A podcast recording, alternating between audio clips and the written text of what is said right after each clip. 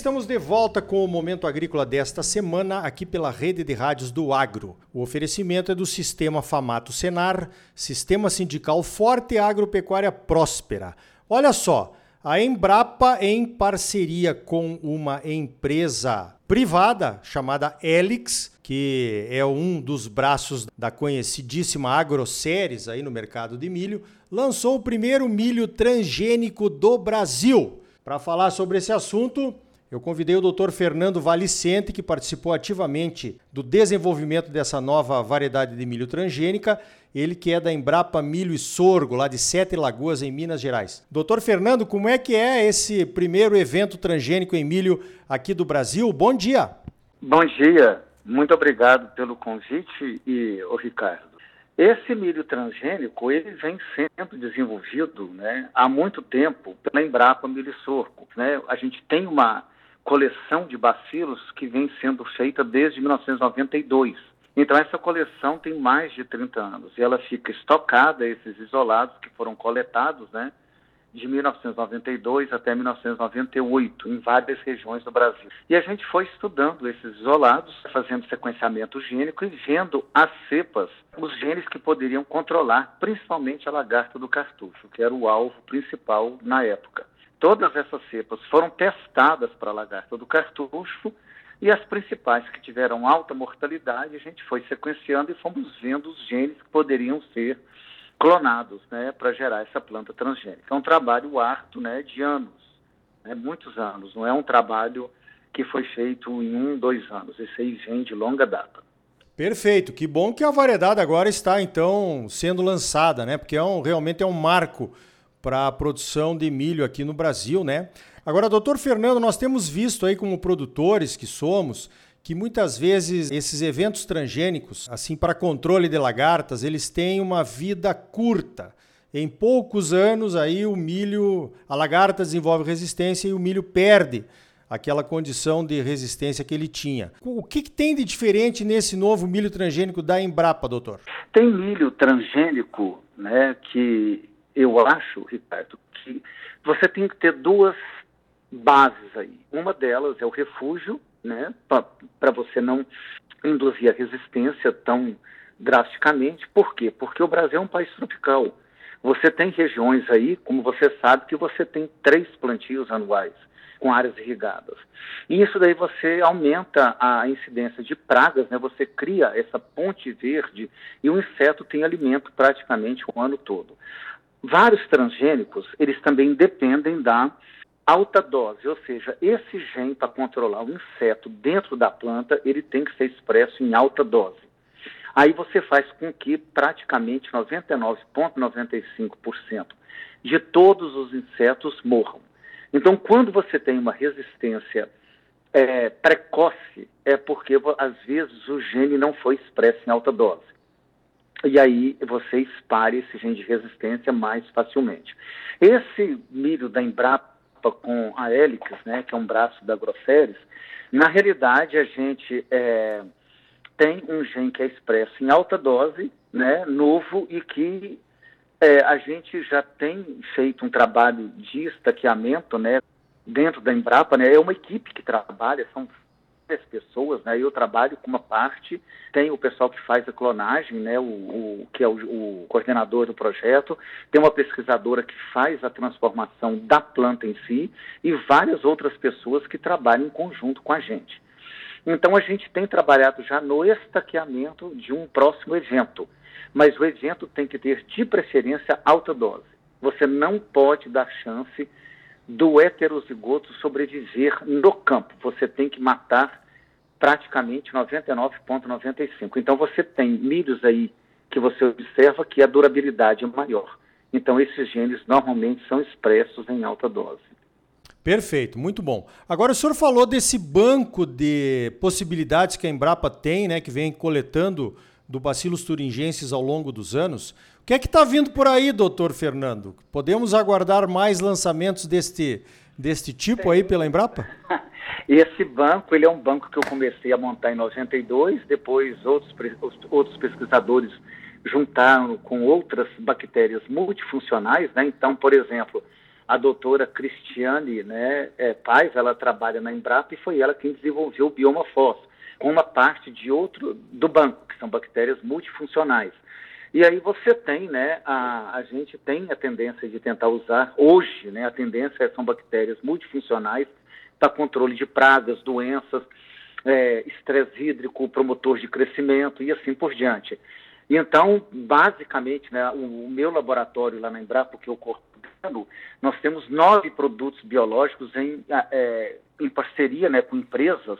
Então, você pega a maioria desses baculovírus, né, BTs, por exemplo, é, a cera, o cristal, todos foram desenvolvidos na Embrapa Miristorco pela nossa equipe lá no nosso laboratório. Esses baculovírus Vircontrol, a série Vircontrol, Baculomip, Bionat, todos foram desenvolvidos no nosso laboratório também.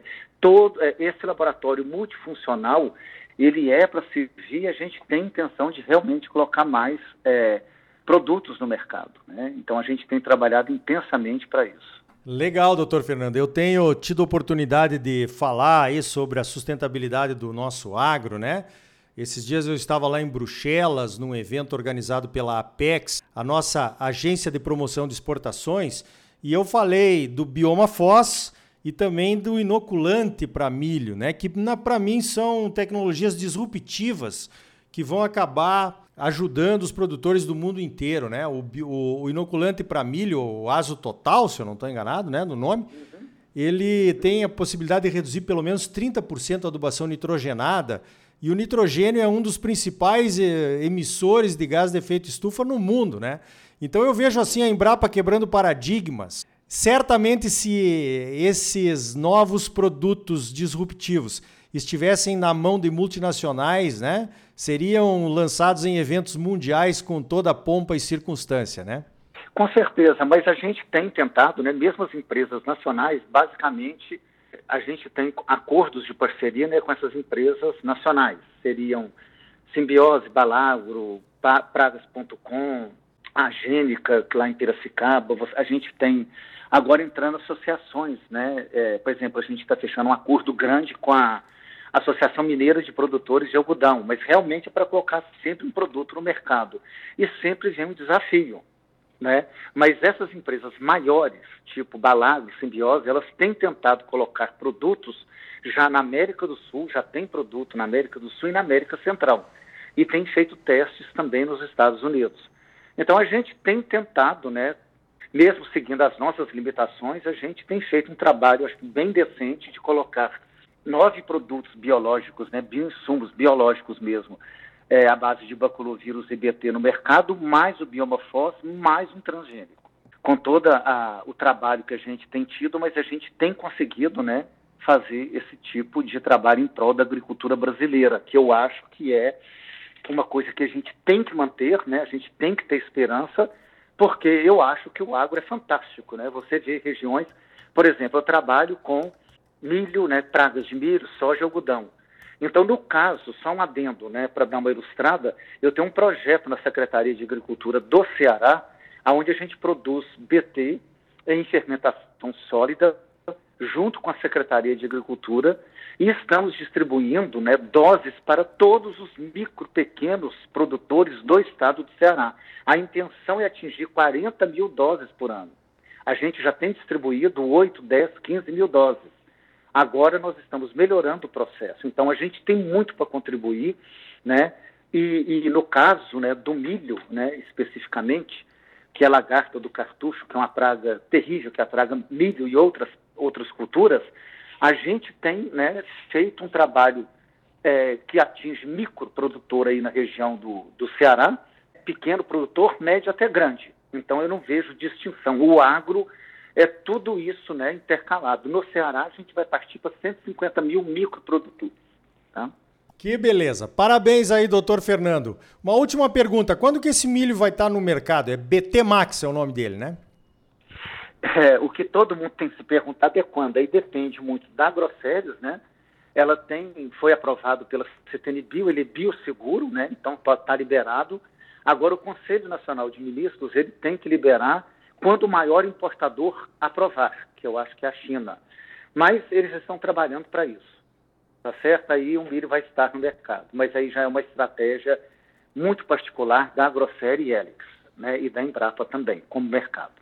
Mas em breve, em breve, o pessoal está preparando para isso, que é um milho muito bom, suporta muito bem, produz muito bem e não praticamente não tem o ataque da lagarta do cartucho. Perfeito. Eu conversei então com o Dr. Fernando Valicente, pesquisador da Embrapa Milho e Sorgo, lá de Sete Lagoas, que participou com a sua equipe de pesquisadores do lançamento, do desenvolvimento e do lançamento agora aprovado pelo CTNBio do primeiro milho transgênico do Brasil. Doutor Fernando, parabéns pelo trabalho e obrigado pela sua participação aqui no Momento Agrícola. Muito obrigado, Ricardo. Eu quero deixar só um adendo que isso, né, eu estou dando a entrevista aqui para você, mas é uma equipe, né, grande da Embrapa Milho Sorgo, né, tem o coordenador do projeto, a gente trabalha em conjunto e orquestrado e esse estaqueamento virá também com essa equipe trabalhando em conjunto. Muito obrigado. Então tá aí. No próximo bloco, informações preciosas sobre o mercado de soja na China e no mundo trazidas pelo meu amigo chinês Lin Tan, que é presidente internacional da empresa Hopeful e passou a semana aqui em Mato Grosso. Não perca! Sistema Famato Senar, mobilização total para garantir um agro cada vez mais forte em Mato Grosso. É bom para os produtores, mas é muito melhor para o nosso estado e para a nossa população. Voltamos em seguida com mais momento agrícola para você. Música